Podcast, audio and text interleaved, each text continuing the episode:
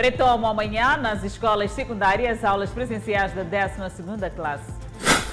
Presidente da República preocupado com níveis de propagação da Covid-19. Ministro do Interior promete mão dura aos desobedientes do estado de calamidade pública. Agostinho Vuma diz-se recuperado e pronto para um segundo mandato na CTA.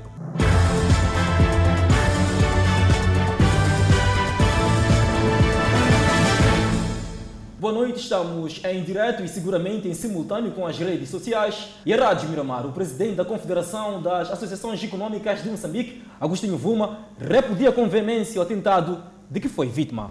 Por outro lado, Vuma diz que aguarda com paciência o esclarecimento da polícia quase três meses do crime. Quase três meses depois do baleamento.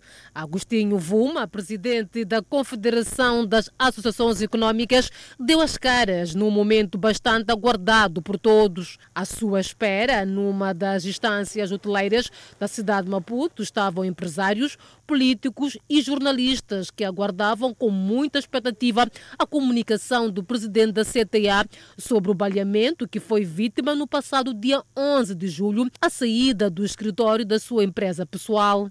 Com um forte aparato de segurança pessoal, chegava depois das 14 horas Agostinho Vuma, o homem forte do setor privado em Moçambique. Uma vez na conferência de imprensa, Vuma começou por repudiar o crime de que foi vítima. Repudio com veemência o atentado de que sofri.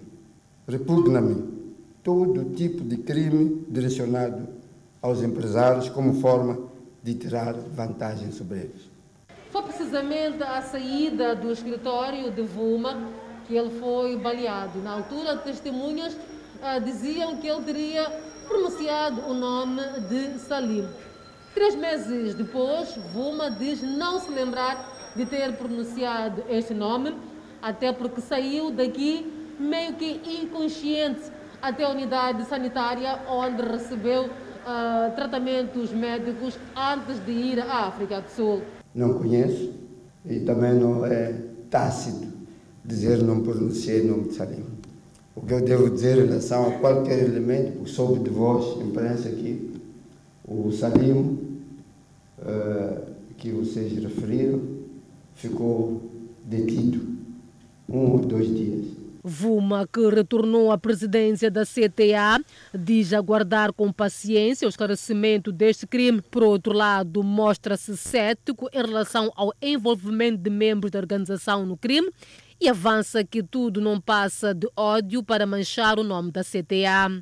Bom, eu sei que, por via desse nome pronunciado, tentaram meter acha dentro da nossa organização, mesmo para desviar as investigações. Havia crença de que, apesar de eu estar em unidade sanitária, eu não viveria. E por isso as versões seriam essas.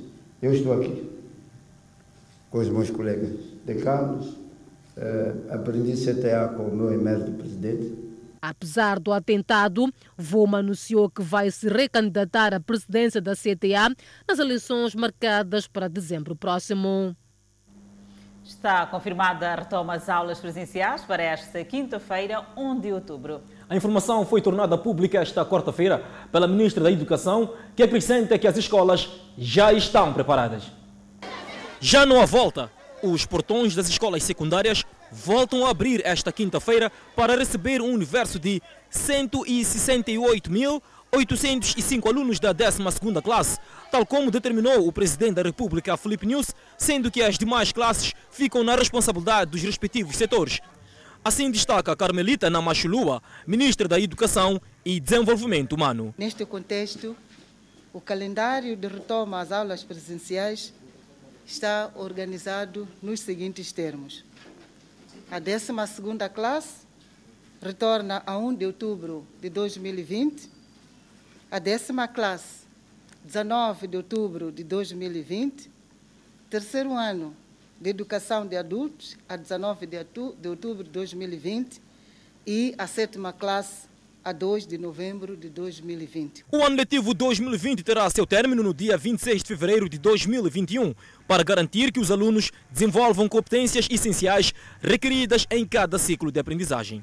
Na Machlua, garante que as salas de aula estão preparadas de modo a observar um distanciamento interpessoal e físico entre os alunos. Os alunos de cada classe deverão permanecer na escola até três vezes por semana por forma a assegurar menos tempo de exposição aos aglomerados.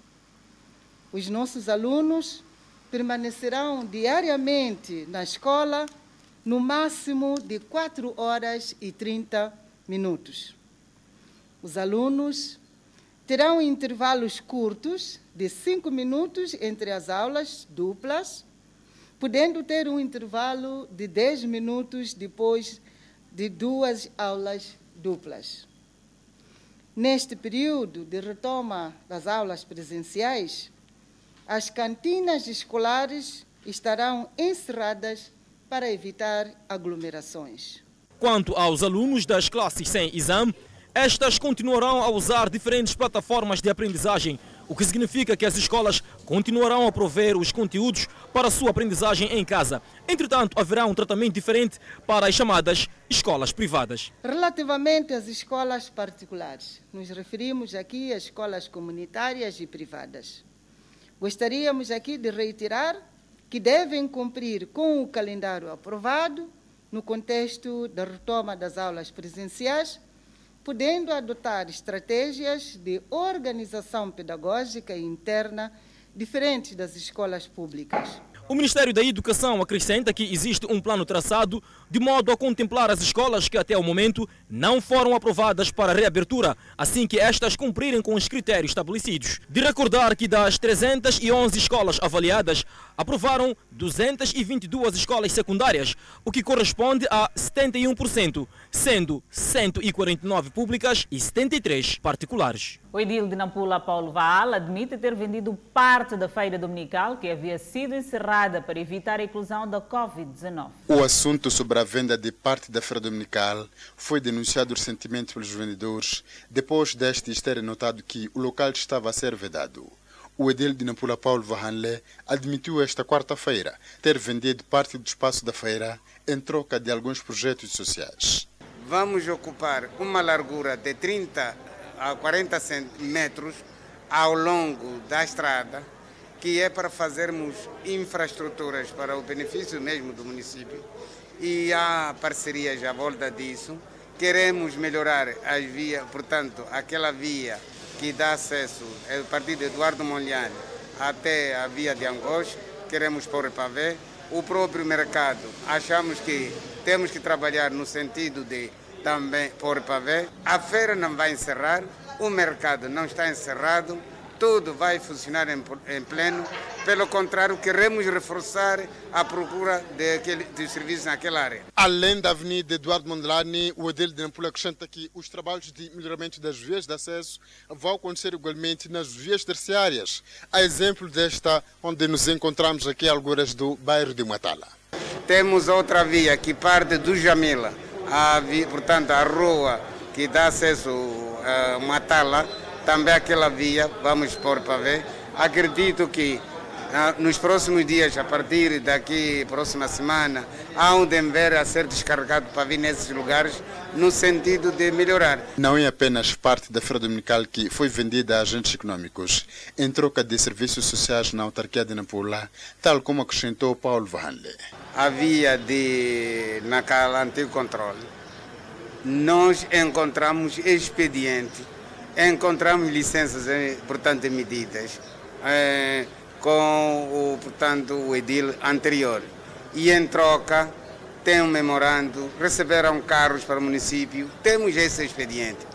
O fato acontece numa altura em que municípios de Nampula clamam pelo melhoramento das vias de acesso que ligam os bairros da Zona Cimento, assim como aos bairros da periferia da urbe. Já estão detidos três dos indivíduos, incluindo o agente do Cernic, que violaram um menor de 13 anos no município da Matola. Neste momento, a polícia está no encalço do quarto membro da quadrilha de violadores. A PRM na província de Maputo confirmou esta manhã a detenção dos violadores da menor de 13 anos no passado dia 12 de setembro, no bairro da Machava Sede. Dentre os quais está um agente do Serviço Nacional de Investigação Criminal. Durante a detenção dos indivíduos, a polícia recolheu aparelhos celulares, um computador e roupa de cama dos indiciados. É oficial, a nível da província de Maputo, a Polícia da República de Moçambique confirma a detenção de três dos quatro indivíduos que terão uh, protagonizado o ato de violação sexual contra a menor de 13 anos no passado dia 12 de setembro. Os autores do crime de violação de uma menor de 13 anos de idade já foram capturados e neste momento estão no processo de legalização em sede do tribunal e do momento diligências decorrem com vista à neutralização de outro comparsa que está a monte. São quantos indivíduos aqui estão detidos? Foram detidos três indivíduos que fazem parte desta quadrilha. Familiares e alguns vizinhos afirmaram que estão ansiosos para verem a justiça feita e que estes indivíduos devem ser punidos pelo crime que cometeram. Que a justiça seja feita. É isso que está me doendo muito. Eu só quando vê pessoas estão fora a dizer ah, aqueles são pobres, não são nada. Eu que a justiça seja feita. Até a própria mãe dela que veio aqui a dizer que quer negociar com o meu irmão. Eu quero a mãe responder bem, dizer por que ele fez aquilo. Se ele disse que o filho não fez. Porque veio aqui a negociar, dizendo que ah, queremos negociar amigável. Como nós somos pobres, ele pensou que íamos aceitar o dinheiro dele que a justiça seja feita. Eu, como vizinha, estou feliz com, com, com a resolução do problema, porque nós já estamos a perceber que a justiça está a ser feita. Para nós era difícil ver o que ocorreu e o jovem a continuar a passear de um lado para o outro, porque eu tenho uma filha também que está quase a ser adolescente. E para mim ficou, ficava difícil eu ver o jovem a passear de um lado para o outro. Mas se for assim, pelo menos estamos felizes. O que nós queremos é ver todos eles presos porque nós ficamos aqui com medo de tudo que tem acontecido. Então, pelo menos a resolução está a ser correta. A Miramar ficou a saber que a mãe de um dos detidos avistou a mãe da menor na rua e exigiu que a mesma fosse à esquadra declarar que seu filho não teria participado do estupro. Encontrei com ela lá na rua, uma vizinha que estava precisar lá, encontrei com ela vinha do carro. Disse: Meu filho não fez nada. Eu quero você ir falar lá, dizer que esta aqui não fez nada. Eu disse: Como você sabe que teu filho não fez? E se o meu filho não anda comigo à noite, eu soube o que teu filho fez. Ele está a investigar, vamos saber se fez, não fez, está a investigar. Com a detenção dos indivíduos, o caso já foi encaminhado ao Ministério Público. O ministro do Interior, Amado Miquidade, patenteou esta quarta-feira mais de 500 agentes da PRM e passou à reserva 123. Amado Miquidade desafiou os patenteados a honrar as patências com dedicação mais de 500 membros da PRM sorriram diante de novas patentes ao serem promovidos esta quarta-feira pelo ministro do Interior. Uma progressão de carreira na polícia que o ministro Ahmad Mikdad quer que seja honrada com dedicação. A promoção é, sobretudo, um ato meritório, pelo qual se distinguem os melhores entre os demais e, naturalmente, exige de vós a dedicação, a abnegação, a entrega e profissionalismo reforçados, tal como é acrescida a responsabilidade no exercício das missões e tarefas que vos serão incumbidas. Por outro lado, o ministro do Interior passou 123 oficiais da PRM à reserva. Franklina Lucinda passa à reserva depois de servir a corporação desde sua formação em 1974. Era uma das 20 mulheres entre 300 homens. Sai segura de que os que ficam vão levar avante a missão de garantir segurança. O momento é diferente daquele de 1975. Há outros desafios, mas eu tenho a certeza que aquele nosso legado aquele princípio que nós tivemos, os que ficam vão continuar. Carrega a honra de a sua carreira se confundir com a história de Moçambique desde sua fundação como nação. Eu, eu trabalhei, servi o, meu país. Eu posso dizer que servi presidente Samora, Chisano, Gabusa, até o presidente Nhosse. Servi as forças de defesa e segurança, todas elas. Valério Malalani, que também passa a reserva depois de décadas de labuta, não arrisca a comparar a corporação dos seus tempos com a da geração atual. Cada fase é uma fase.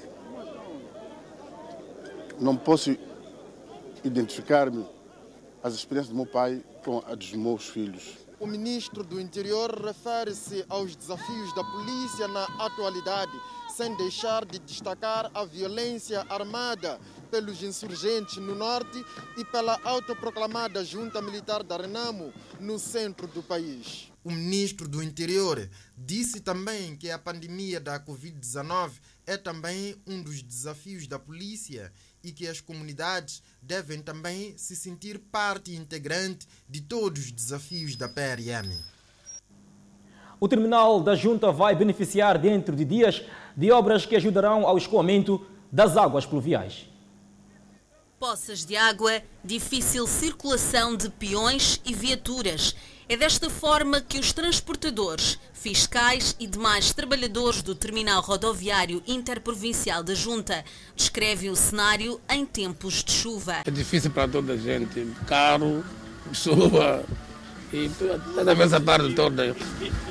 Esta parte foi frontal. Frontal fica alagado mesmo durante um, um mês. Os autocarros chegam a ter dificuldades de sair do terminal a horas, pois a água parada faz com que o embarque dos passageiros leve muito mais tempo. É, é muito difícil para poder trabalhar aqui, porque quando cai muita chuva, não tem um esgoto que desagoa as águas do, dentro da terminal.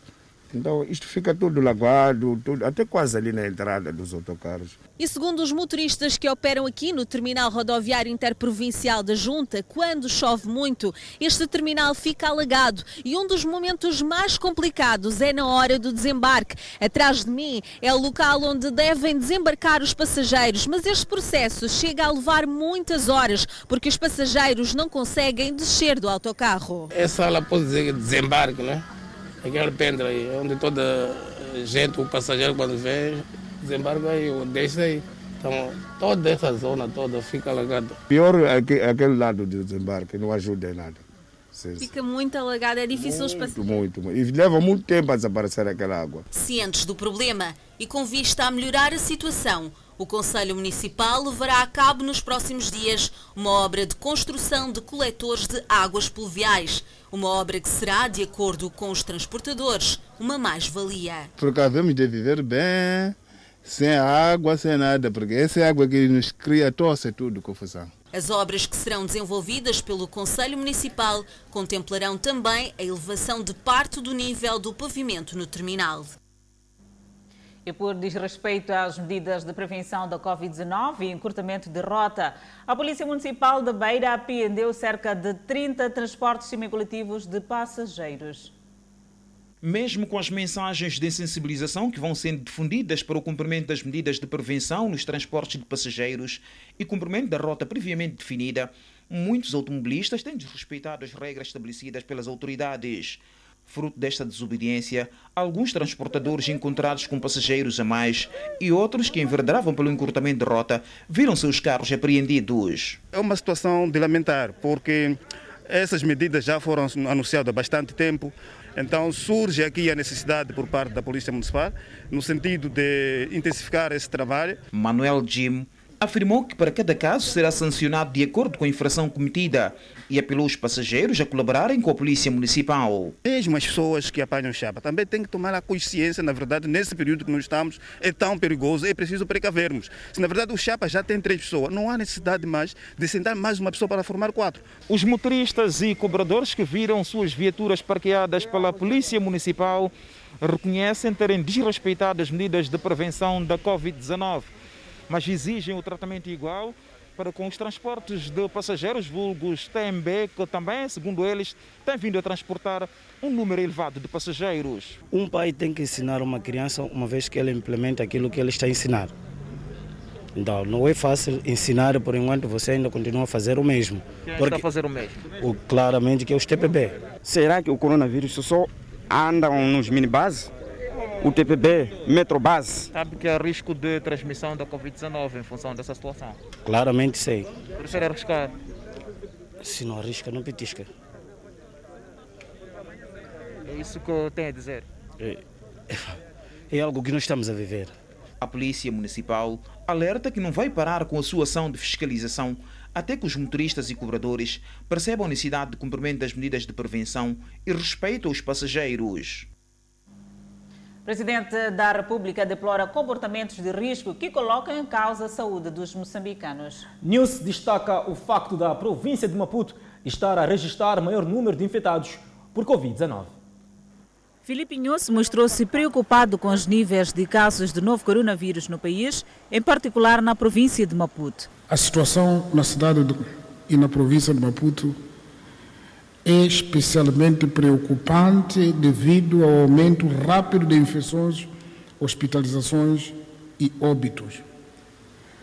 Não podemos ter por dia 300 pessoas infectadas no país. Falo disso porque podemos não ter a capacidade. Somente a cidade de Maputo registrou neste mês de setembro, este mês de setembro, 2.222 casos, contra 1.007 no mês de agosto e 29 óbitos só em setembro contra 8 em agosto. Nilce falou ainda da taxa de ocupação dos leitos hospitalares que estão acima do que poderia ser suportado, colocando à prova a capacidade do setor da saúde. A taxa de ocupação de camas na cidade de Maputo triplicou nas três últimas semanas, tendo atualmente 100% das camas dos cuidados intensivos ocupados. Portanto, estamos a dizer, aqui em Maputo, onde temos mais capacidade do que o resto do país, todas as camas que tinham sido preparadas estão ocupadas. O presidente da República falava quando do lançamento de iniciativas das energias renováveis, onde assumiu o compromisso de acesso universal de energia elétrica no país, principalmente nas zonas rurais. O governo compromete-se a prosseguir com a expansão da rede elétrica nacional e a desenvolver ações para o acesso da população a este recurso de grande importância. Reafirmamos o que já dissemos, que vamos assegurar que até finais de 2024 mais 10 milhões de moçambicanos possam dispor de eletricidade pela primeira vez. O lançamento dos leilões em regime de concurso público para atribuição de licenças de produção de energia a partir de fontes renováveis poderá conferir maior transparência e competitividade no setor das energias renováveis. O ministro do Interior, Amad Mikdad, sublinhou esta quarta-feira que as pessoas que continuarem a desobedecer às medidas de prevenção contra a Covid-19 na atual situação de calamidade pública serão penalizadas. Na situação atual de estado de calamidade pública, é possível ver pessoas sem máscaras e a consumirem bebidas alcoólicas aglomeradas. Facto que ameaça a saúde pública nesta fase da pandemia viral, onde crescem a cada dia os casos de pessoas infectadas e que morrem devido à Covid-19. O ministro do Interior, Amid Mikidad, garante que os munícipes desobedientes não vão escapar à responsabilização dos seus atos irresponsáveis. Ao olhar para os números que aumentam de casos da Covid-19 no país, o ministro do Interior garante que serão reforçadas as medidas de prevenção da Covid-19 já alinhadas pelo governo. A fiscalização de venda e consumo de bebidas alcoólicas em locais impróprios será rigorosamente apertada nos próximos tempos. Para os que desobedecerem, as medidas serão tomadas. O escalonamento da Covid-19 em Moçambique, com registro contínuo de novos casos de contaminação de índole comunitária, sobretudo em algumas urbes do nosso país, torna premente reforçar o cumprimento das medidas decorrentes do decreto que estatui o estado de calamidade vigente no nosso país, mormente no que diz respeito à proibição da venda e consumo de bebidas alcoólicas nos bares, barracas, mercados e na via pública para que fique claro, a MID Miquidade adianta as penalizações que os desobedientes vão enfrentar no caso de continuarem a desrespeitar as medidas de prevenção alinhadas pelo governo. A violação do referido dispositivo legal é punível com uma das seguintes sanções. Para o vendedor, multa, suspensão encerramento temporário ou definitivo do estabelecimento nos termos do artigo 12 do decreto em referência E para o consumidor, ao abrigo do número 5 do artigo 13, é aplicada uma multa correspondente a 10% do salário mínimo, podendo reverter em detenção até ao torno ou ao retorno da sobriedade. O ministro do Interior apela às pessoas a contribuírem para o controlo da pandemia viral no país, obedecendo às estratégias de prevenção já avançadas pelo presidente da República. Continuamos a olhar as notícias ligadas ao Covid-19 e olhamos a evolução do novo coronavírus. Moçambique registrou mais 27 casos totalmente recuperados da Covid-19. Com este número, sobe para 5.232 totalmente recuperados da doença. Importa referir que o país tem um cumulativo de 253 indivíduos internados devido ao Covid-19, dos quais 50 sob cuidados médicos nos centros de isolamento. No outro quadro, vamos apresentar o número de casos positivos. O país tem cumulativamente 8.728 casos positivos registrados, dos quais 8.433 de transmissão local e 295 importados. Moçambique testou nas últimas 24 horas 1.703 amostras, das quais 172 revelaram-se positivas. Destes 167 casos são indivíduos de nacionalidade moçambicana, um de nacionalidade austríaca, um bengal, um francês, um português e um de nacionalidade venezuelana. Todos os 172 novos casos hoje reportados são resultantes de transmissão local. Entretanto, Moçambique tem 3.431 casos ativos, 61 óbitos por Covid-19, com registro hoje de mais duas mortes. Trata-se de pacientes de 52 a 55 anos de idade, ambos do sexo feminino de nacionalidade moçambicana, que evoluíram para o óbito após agravamento do seu estado clínico. Continuamos a olhar as notícias. Relaxamento das medidas de prevenção contra a Covid-19 devolve esperança aos operadores de instâncias turísticas na província de Manica. A pandemia da Covid-19 afetou diretamente o setor turístico na província de Manica e não só. Os hotéis ficaram muitos dias a somar prejuízos devido à falta de turistas.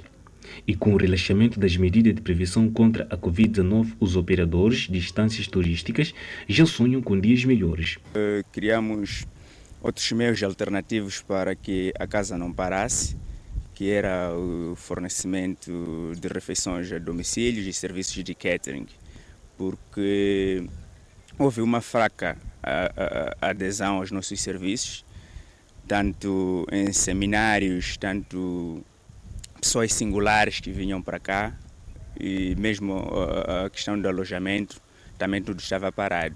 Este hotel sempre permaneceu com as portas abertas e o proprietário nunca perdeu a esperança e agora com o relaxamento das medidas os seus trabalhadores já se sentem seguros sem medo de serem despedidos.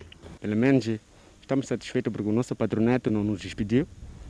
E ninguém que parou de trabalhar, mas conforme a organização do trabalho, tudo estava normalmente. Até agora, pior que as coisas já se, pelo menos já está um pouco normal. Estamos muito satisfeitos porque estamos a trabalhar normalmente, sem nenhum problema, nem pelo menos dizer que oh, o patronato parou de nos dar salário, não parou nada.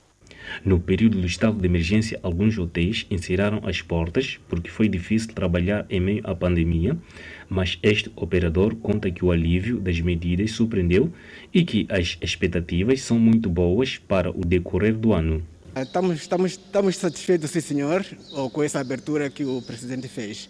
Esperamos que eh, vai, haja mais mais cliente. As estâncias turísticas já disponibilizam condições de higiene, como baldes para a lavagem das mãos, álcool gel e termômetro para medição de temperatura, uma das armas para salvaguardar a saúde dos hóspedes. O diretor da Cultura e Turismo ao nível da província de Manica deu a conhecer que das 56 estâncias turísticas, apenas duas continuam encerradas, porque estas foram à falência. As razões são várias. Uh, em algum momento mesmo por má gestão e falta de capital. Então, isso, uh, nós como setor, o nosso apoio apenas é técnico, é um apoio técnico, portanto, é uma conjuntura. Uh, também, quando falamos do, do, do, do Covid-19, não podemos esquecer que antes do Covid-19 também temos problemas eh, eh, financeiros global. As autoridades em Manica garantiram que irão continuar a trabalhar na fiscalização das estâncias turísticas como forma de fazer valer as medidas de prevenção contra a Covid-19 anunciadas no estado de calamidade pública. Donald Trump e o rival democrata Joe Biden lutaram ferozmente durante o primeiro debate televisivo. Adelaide, neste encontro dos dois candidatos à presidência dos Estados Unidos, foram abordados diferentes temas, entre eles a pandemia da Covid-19 e o movimento Black Lives Matter. O debate colocou frente a frente os dois candidatos à presidência dos Estados Unidos. O que se esperava que fosse um debate calmo transformou-se num encontro marcado por insultos pessoais e várias interrupções, onde Joe Biden chegou a dizer que Trump é o pior presidente que a América alguma vez teve. Trump logo respondeu, dizendo que fez mais em 47 meses do que Biden fez em 47 anos. In 47 months, I've done more than you've done in 47 years, Joe. Trump abriu caminho no debate de 90 minutos, tentando incitar Biden quase todas as vezes que ele falava, alegando que os democratas estavam a tentar roubar a eleição presidencial de novembro, com cédulas pelo correio e recusando-se a condenar grupos de supremacia branca quando solicitado. O moderador bem que tentou estabelecer o controle de debate, mas Donald Trump repetidamente ignorou as chamadas de atenção para que deixasse Joe Biden falar. Chris Wallace teve mesmo que pedir desculpa por ter que levantar a sua voz, isto depois de constantes interrupções. A certa altura, um Biden já sem paciência, após as repetidas interrupções de Donald Trump, pediu para o mesmo calar a boca. Radical left. Will you shut up, man? A cada tema que se abordava, as interrupções de Trump continuavam, principalmente quando Biden afirmou que, caso ganhasse as eleições, não seria só presidente dos democratas, mas também dos republicanos. I'll be a president for Democrats and Republicans. And this guy, I want to see fact, an honest okay, ballot cut. Gentlemen, no debate foram abordados temas que nos últimos tempos têm movimentado não só os Estados Unidos, mas o mundo no seu geral. Entre os temas em destaque, a pandemia da Covid-19 e o movimento Black Lives Matter renderam algumas acusações entre os candidatos que, desta forma, não conseguiram defender as suas posições. And so we have to be engaged That's not what they're talking about, Chris. That's not what they're talking He's talking about defunding the police. That is not true. He doesn't have any law Faltam 35 dias para as eleições presidenciais dos Estados Unidos. Para Trump, o debate de terça-feira representou uma das poucas chances restantes de mudar a trajetória de uma corrida que, segundo pesquisas de opinião, ele já perdeu, já que a maioria dos americanos desaprova a sua forma de lidar com a pandemia e os protestos por injustiça racial. Biden, de 77 anos, tem mantido uma vantagem consistente sobre Trump nas pesquisas de opinião nacionais, embora as pesquisas nos estados do campo de batalha que decidirão as eleições mostrem uma disputa muito mais concorrida. E acompanhe no próximo bloco, vendedores do mercado Benfica pedem a intervenção do município. E a presidente do Conselho da Assembleia Provincial de Sofala está preocupada com os ataques militares. Mais detalhes já seguiram o intervalo. De volta ao Fala Moçambique, vendedores do mercado Benfica na cidade de Maputo agastado com condições deploráveis da infraestrutura. Os comerciantes dizem-se marginalizados pela edilidade. Bancas precárias, água estagnada, autêntico abandono. São os cenários que caracterizam o espaço do mercado Benfica, no bairro Jorge Dimitrov, na cidade de Maputo. Se se fala de abandono, os poucos que ainda ocupam as bancas do mercado clamam por ajuda. Nós não temos bem condições porque da maneira que está a ver o mercado, papá, está assim. Fala sozinho esse mercado. O maior medo é que com a época chuvosa a situação ficará crítica devido à água que fica estagnada e inundada as bancas. Se haver um momento de chuva, está a encher toda a zona. Não há, não há sítio para a água sair para fora. A água acumula-se aqui dentro. A senhora Elina Trabalha neste mercado há mais de 30 anos. Desde então, a reclamação foi a mesma. Todas essas bancas estão abandonadas. E nós aqui só estamos a ficar porque, enfim, nós também estaríamos fora do mercado, mas como não, não temos como. Hum. A descrição do cenário não para por aí. Quando chove aqui dentro do mercado, da maneira que vocês viram, choveu um, um bocadinho, mas vocês também estão dentro da água. E quando chove bem, isso aqui, vocês nem para entrar as pessoas, mesmo os nossos congeladores, estamos a pôr aquilo ali caixas. Do lado superior das bancas, um autêntico cenário de barracas desordenadas. Aliás, tanto de cima quanto no interior, o cenário é igual. Condições dentro do mercado têm sido a principal causa de abandono de espaços naquele lugar.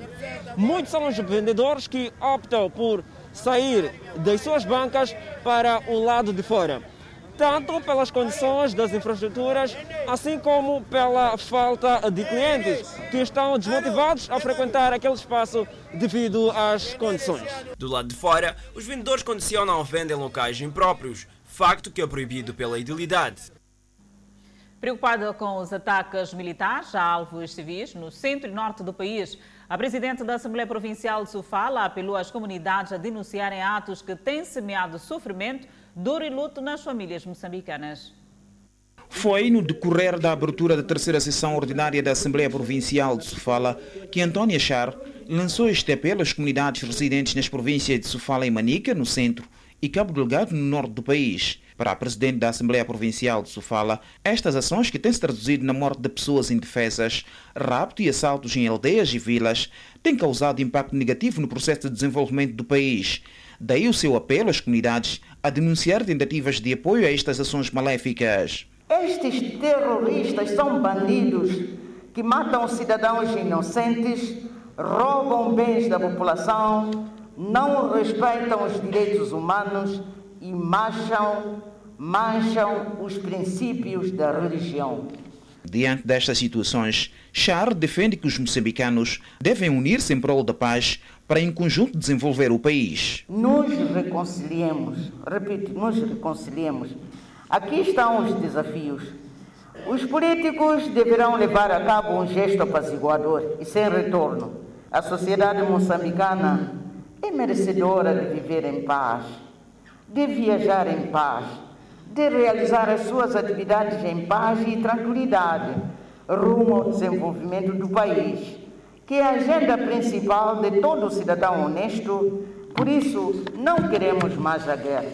No seu discurso, a Presidente da Assembleia Provincial de Sofala endereçou palavras de apreço às Forças de Defesa e Segurança, que, na sua opinião, têm garantido o bem-estar do povo moçambicano. As Forças de Defesa e Segurança precisam de conforto de todo o povo pela bravura e determinação que estão a imprimir no combate ao terrorismo e ao banditismo armado. Por fim, a presidente da Assembleia Provincial de Sofala pediu aos moçambicanos em geral e aos políticos em particular para que se reconcilie dissipando a desconfiança recíproca, apelando a todos para que neguem e reneguem a guerra, potenciando a unidade nacional. Continuamos no centro do país. As restrições no fornecimento de água nos bairros da Liberdade e 1 de Maio sufocam munícipes na cidade de Moatize, em Tete. Água, um bem precioso para tudo e todos, sobretudo neste momento em que a pandemia da Covid-19 requer a existência deste líquido para garantir a higiene individual e coletiva. Em alguns bairros da cidade de Moatiz, voltou a ser um luxo ter um 20 litros de água. Os munícipes aqui no bairro da Liberdade contam que, devido à fraca pressão, decidem vandalizar as tubagens para obter o precioso líquido. Contam que o problema já tem barbas brancas. Sempre estamos a sofrer com água. Não sei o, o, problema quando vai acabar. Não sei os porquê. A torneira tenho, mas não sai água. É por isso cortamos já tudo. A água não está, não está a sair. E por isso saiu lá no mercado para buscar água. Hum. Sim. Não sai água há quanto tempo? Desde quando que não sai? É desde já está a acabar três meses ou quatro meses. Para além do bairro da Liberdade, o bairro 1 de Maio é um dos que enfrentam igualmente esta situação da crise de água aqui na cidade de Moatiz. Os moradores deste bairro dizem que chegam a tomar banho uma vez por dia. Não sai água com soante. Nós queremos, né? Porque aqui nossas casas são muito complicadas. A casa de banho está dentro. Agora, para mesmo quando não tira um dia, nós ficamos mesmo preocupados. Esse higiene que estão a dizer para nós fazer, nós não estamos a conseguir fazer esse higiene por problema de água. Porque desde de manhã nós também queremos escovar dentes, dar banho crianças, ficarem limpos, lavar a mão todo o tempo, como dizem, mas não temos água. A empresa FIPAG, que reconhece o problema, fala de trabalhos em curso para minimizar o drama. A restrição deve-se mesmo à, à redução do caudal né, da, das próprias fontes e como forma de minimizar este problema, nós vamos ativar uh, mais três furos para poder uh, reforçar uh, a capacidade de, de, de, de, produção. Os dois bairros que mencionamos são dependentes neste momento da ativação deste furo? de fato, o melhoramento nesses bairros depende mesmo da ativação desses furos. E apela a paciência aos seus clientes. Quero tranquilizar uh, porque estamos a trabalhar no sentido de resolver o problema. Uh, esperamos nós que o mais tardar até 15 de, de, uh, de novembro estejamos com o problema resolvido. O Fundo de Investimento e Patrimônio do Abastecimento de Água nesta parcela do país conta com 12 furos de captação. Destes, 9 estão operacionais e 3 em reabilitação. Com vista a atrair mais investimentos para as áreas estratégicas para o desenvolvimento da província da Zambésia, o governo prepara a primeira Conferência Internacional de Investimentos a decorrer nos próximos dias na cidade de Mocuba. A realização deste evento enquadra-se nos esforços do governo para a atração de investimentos direto nacional e estrangeiro, com vista a garantir um desenvolvimento mais forte, dinâmico e competitivo para os setores da indústria, agricultura, transporte, turismo, recursos minerais, entre outros. No entanto, o setor privado tem a sua visão em relação às oportunidades para a província da Zambésia. Mais do que a realização da conferência internacional aqui na província da Zambésia, o setor privado entende que o governo deve ainda criar mecanismos para que o setor privado e o governo possam encontrar mecanismos de suporte para a avaliação das reais necessidades para o investimento na província da Zambésia. A província da Zambésia, concretamente o distrito de Milange, faz fronteira com Malau e é a nossa intenção, é o nosso desejo que este corredor podia ser aproveitado. E isso faria com que o nosso porto de Climane, nesta primeira fase, podia estar proativo. Neste encontro com a secretária do Estado e o governador da província de Zambésia, o setor privado teceu algumas considerações que se julgam pertinentes antes da realização da conferência para que a mesma possa trazer resultados palpáveis e não ser conferência apenas para cumprir com a agenda das recomendações. E além dos recursos minerais, há outros setores em que para ter uma licença leva muito tempo. É preciso que o governo procure saber com essas instituições o que é que se passa, por que tanta demora.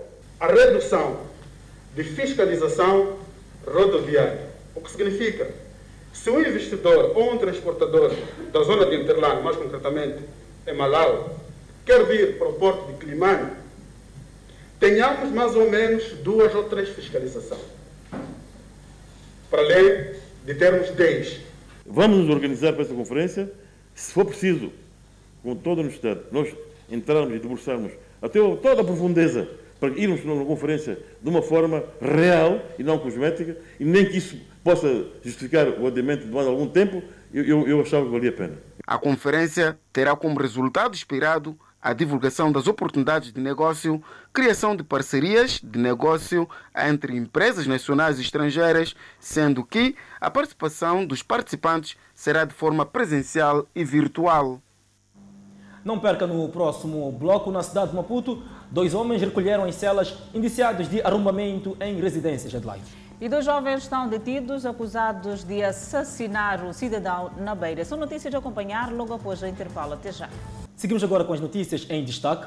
Antes do intervalo, a PRM, na Beira, deteve dois jovens de 18 e 19 anos de idade que supostamente terão assassinado um homem e depois arrastado o corpo da vítima até a linha férrea. Um dos jovens já tem passagens pela polícia acusado de prática do mesmo tipo de crime. Sucede que no passado dia 25 do mês em curso, o grupo, que era composto por três indivíduos, espancou com recurso a instrumentos contundentes um cidadão e, quando se apercebeu que o mesmo perdeu a vida, arrastou e abandonou seu corpo na linha férrea. De tal forma que transparecesse em tratar-se de um tanto acidente ferroviário, no caso concreto, um trucidamento. Os indiciados negam a prática deste crime. Não sei de nada mesmo. Não sei de nada. Apesar de ter recusado a prática deste ato, Cristo Tone já esteve envolvido num outro caso de morte de uma mulher, um crime do qual acabou por ser absolvido. Só quando eu entrei preso, me arrependi muito. E já não estava mais aí com esse, com esse tipo de vida. Essa moça, quando morreu, ninguém sabia, não era do nosso grupo. Só porque aquela moça morrer, tipo, a malta fazia maninga agitação na zona. Epa, acabaram de me levar, tipo, teu nome está a sofrer maninga aqui. As mães dos dois jovens detidos pela polícia marcaram presença na oitava esquadra e defenderam seus filhos da referida acusação. Mas meu filho não praticou nada isso aí. Estou admirada também por ouvir isso. Mas por quê? É porque ele nunca fez, né? O problema é jovem, não costuma ouvir que fala a mãe dele com o pai dele. Desobedece. Depois daí, amanhã, quando sofrerem, mãe que sofre nove meses com barriga, desconsegue para cruzar atrás. Sempre defende-se, como é filho, o que fazer? As comunidades residentes bem próximo da linha férrea, no 15º bairro, aqui na zona da Manga, dizem que os assassinatos têm acontecido com alguma regularidade neste ponto da cidade da Beira e pedem, obviamente, a atuação da Polícia da República de Moçambique, de modo a que estas situações não voltem a acontecer. Peço apelo para o comandante, comandante da, da, da, esquadra é que, é que reforce a força, a força policial. Porque isto aqui não, não, não faz nem dois meses, em dois, em dois meses um caso frequente. Nem nós também, quando ter uma preocupação também de noite, vamos ter também medo de andar. A polícia na Beira trabalha para neutralizar o terceiro elemento do grupo, que está em parte incerta. Enquanto isso, dois indivíduos são acusados de pertencer a uma quadrilha que dedica-se a arrombamentos de residências. Os mesmos já foram capturados pela polícia. Bairro Central, em Maputo. Relatos de furtos que não sossegam os moradores. Por acaso já nos preocupa, porque os assaltos estão a ser constantes. Foi num prédio aí vizinhos, acho que de dia vieram com uma carrinha, e os moradores, sem a perceberem, afinal era um arrombo. Roubalheira que acontece à luz do dia, na ausência dos donos das residências. São furtos que acontecem em plena luz do dia, na ausência dos proprietários. No caso desta avenida de Maguiguane, os supostos ladrões entraram em três residências. Uma delas tiraram quase tudo. Estacionaram a viatura bem próxima à casa. E como era o fim de semana, ninguém se apercebeu que tratava-se de um furto. Sim, à noite aparecem esses moluenes, né? Arrompam. Só eles querem tirar viatura, nas viaturas, baterias, não sei o quê. Eles fazem. Mas o caso do arrombamento mesmo, aquilo que foi aqui, foi de dia, porque é difícil de controlar. Arrombadores que, segundo a polícia, identificavam as casas e, com recurso a estas chaves, arrombavam as casas. Manuel, o suposto cabecilha nega a acusação e diz que apenas transportou os bens. Foi o seguinte: meus amigos me ligaram na cidade. Então, quando chegamos, eles subiram num prédio. E quando desceram com esses bens aqui, sim. Foi exatamente. Depois? Depois foram-se vender os bens. Com ele está este jovem que afirma ser o comprador. Eu estava preocupado, eu precisava de televisor. Yeah. Depois como é que chegou a ele? Cheguei a ele porque havia um intermediário que falei, é um moço que eu falei com ele a dizer que precisava de um televisor para usar.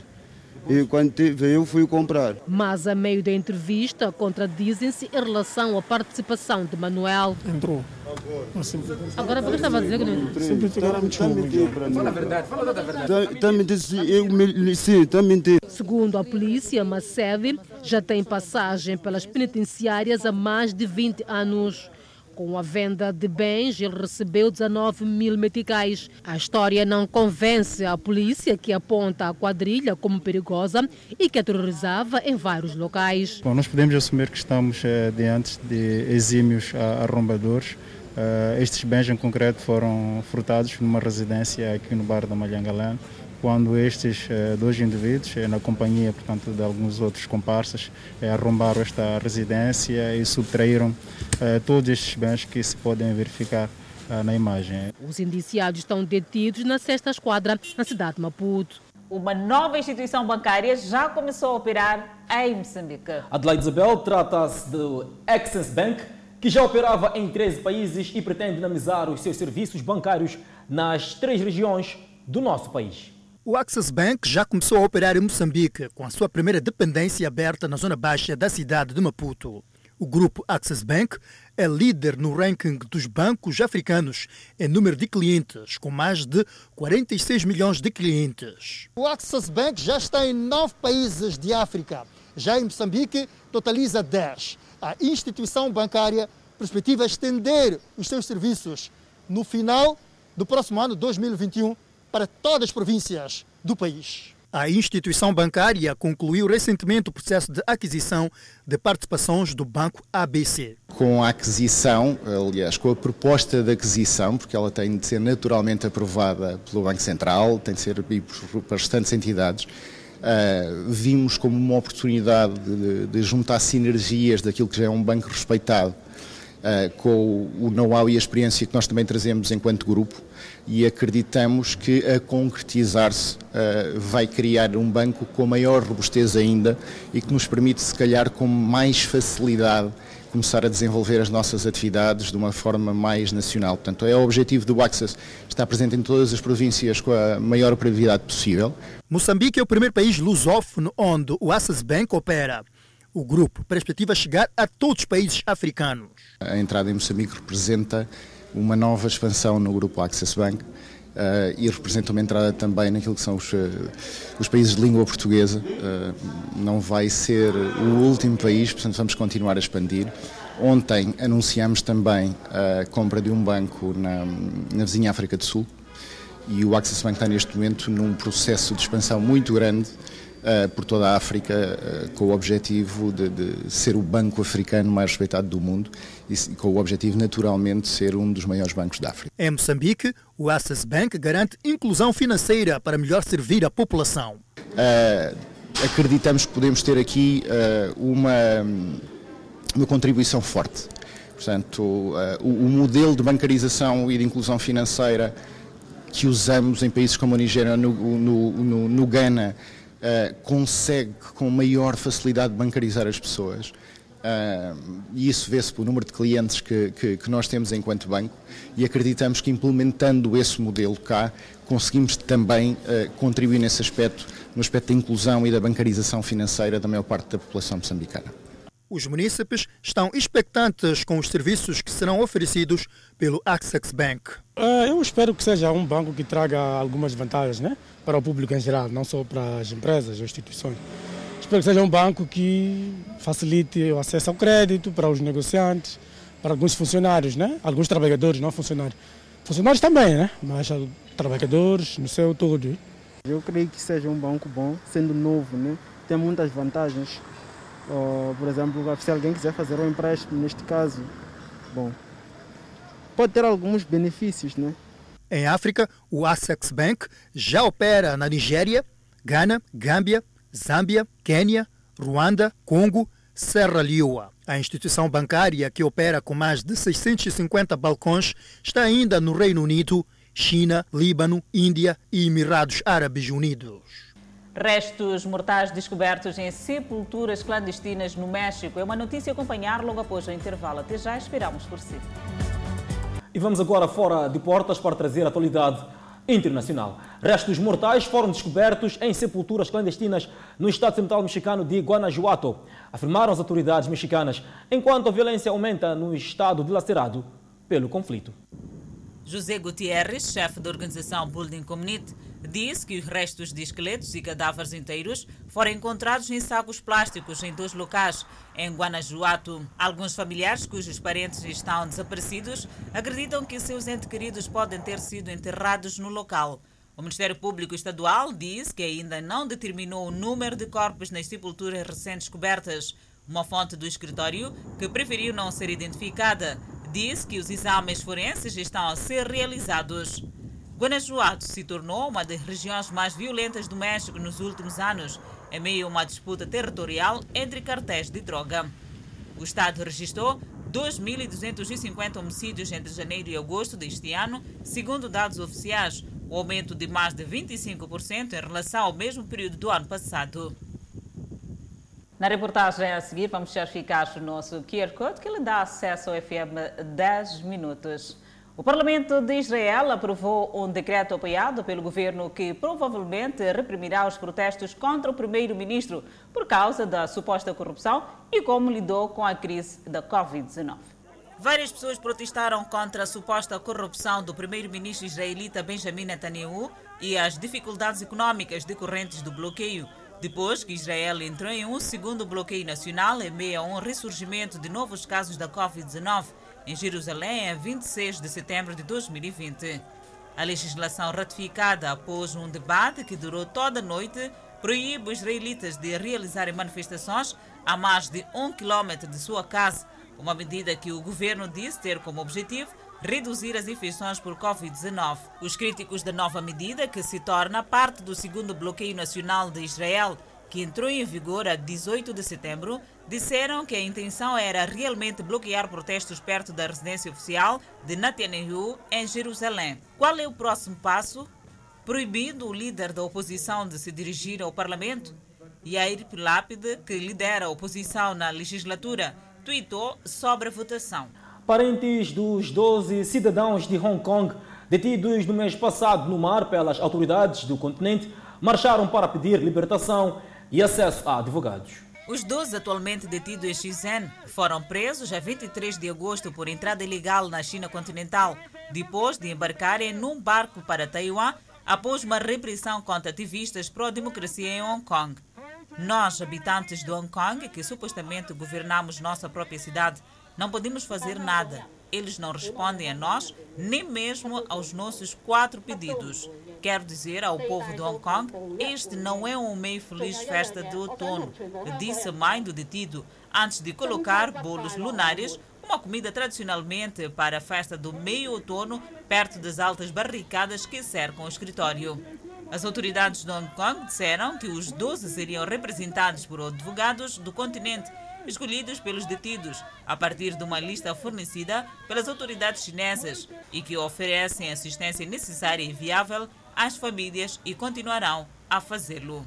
Imagens divulgadas esta semana mostram casas destruídas e florestas em chamas deixadas por incêndios florestais na região vinícola da Califórnia. As imagens foram feitas num subúrbio de Santa Rosa, depois que o Glass Fire se fundiu com três outras chamas, incluindo o Sandy Fire. Os incêndios florestais se espalharam por mais de 16.990 hectares nos condados de Napa e Sonoma, incinerando pelo menos 80 casas e 32 outras estruturas, de acordo com o Departamento de Florestas e Proteção contra Incêndios da Califórnia, ou CAL FIRE.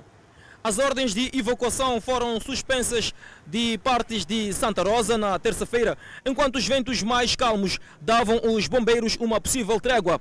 Apesar do calor constante na baixa umidade, disseram funcionários da Colfire. Os incêndios na Califórnia queimaram mais de 1,5 milhão de hectares.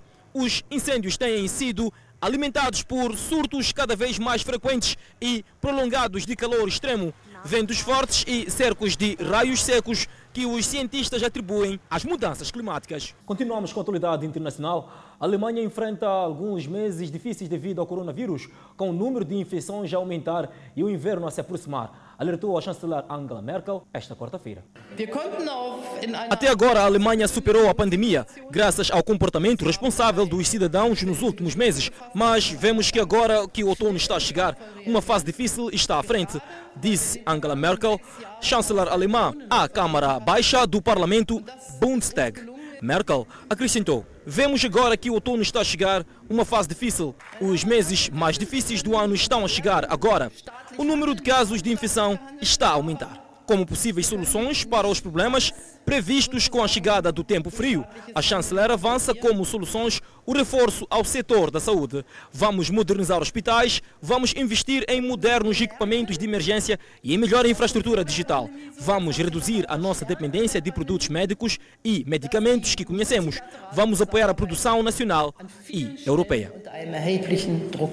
O INAM prevê a ocorrência de chuvas localmente moderadas a forte para quinta e sexta-feira, dias 1 e 2 de outubro de 2020, nas províncias de Maputo, Gaza e sul de Inhambane. Espera-se a ocorrência de chuvas fracas para sábado, dia 3 de outubro de 2020. Seguimos com a previsão do estado do tempo para as próximas 24 horas. No norte do país, começamos com Pemba, 29 de máxima, 22 de mínima, Lixinga, 30 de máxima, 14 de mínima, Nampula, 33 de máxima e 20 de mínima.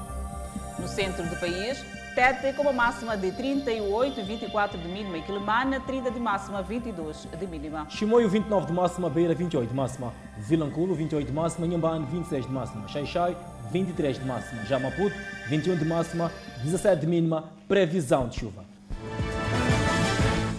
De volta ao Fala Moçambique, espreitamos a página desportiva.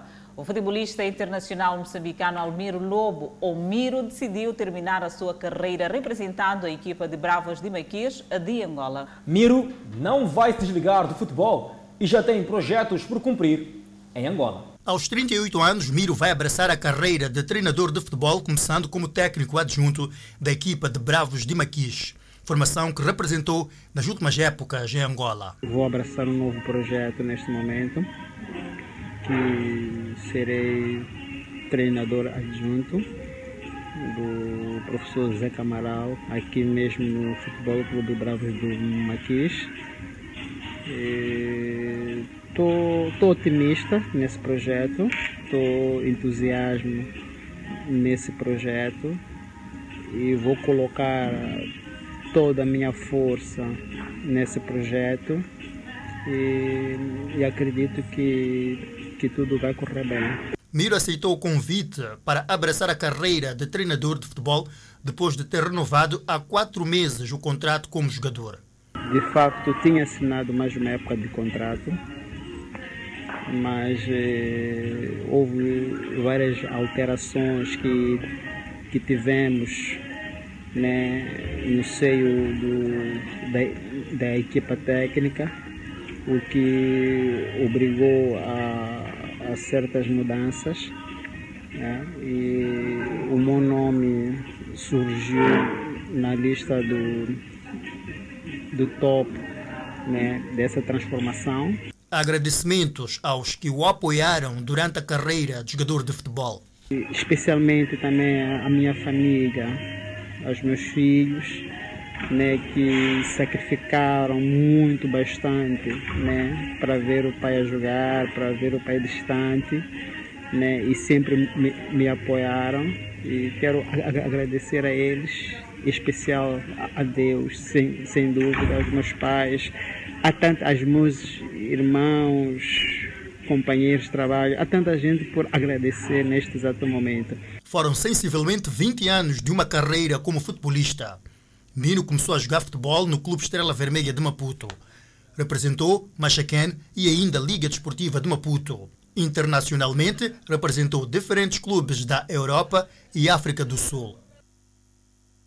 Eu falo Moçambique fica por aqui. Obrigada pela atenção dispensada. Pois é, Adelaide, num dia em que o ministro do Interior, Ahmad Mikdad, reiterou que as forças de defesa e segurança irão, ah, neste caso, processar, ou seja, irão colocar mão dura aos desobedientes que não cumprem com as medidas de prevenção contra a Covid-19, neste caso, há muitos aglomerados, principalmente em locais de consumo de bebidas alcoólicas. É o ponto final e nós voltamos amanhã.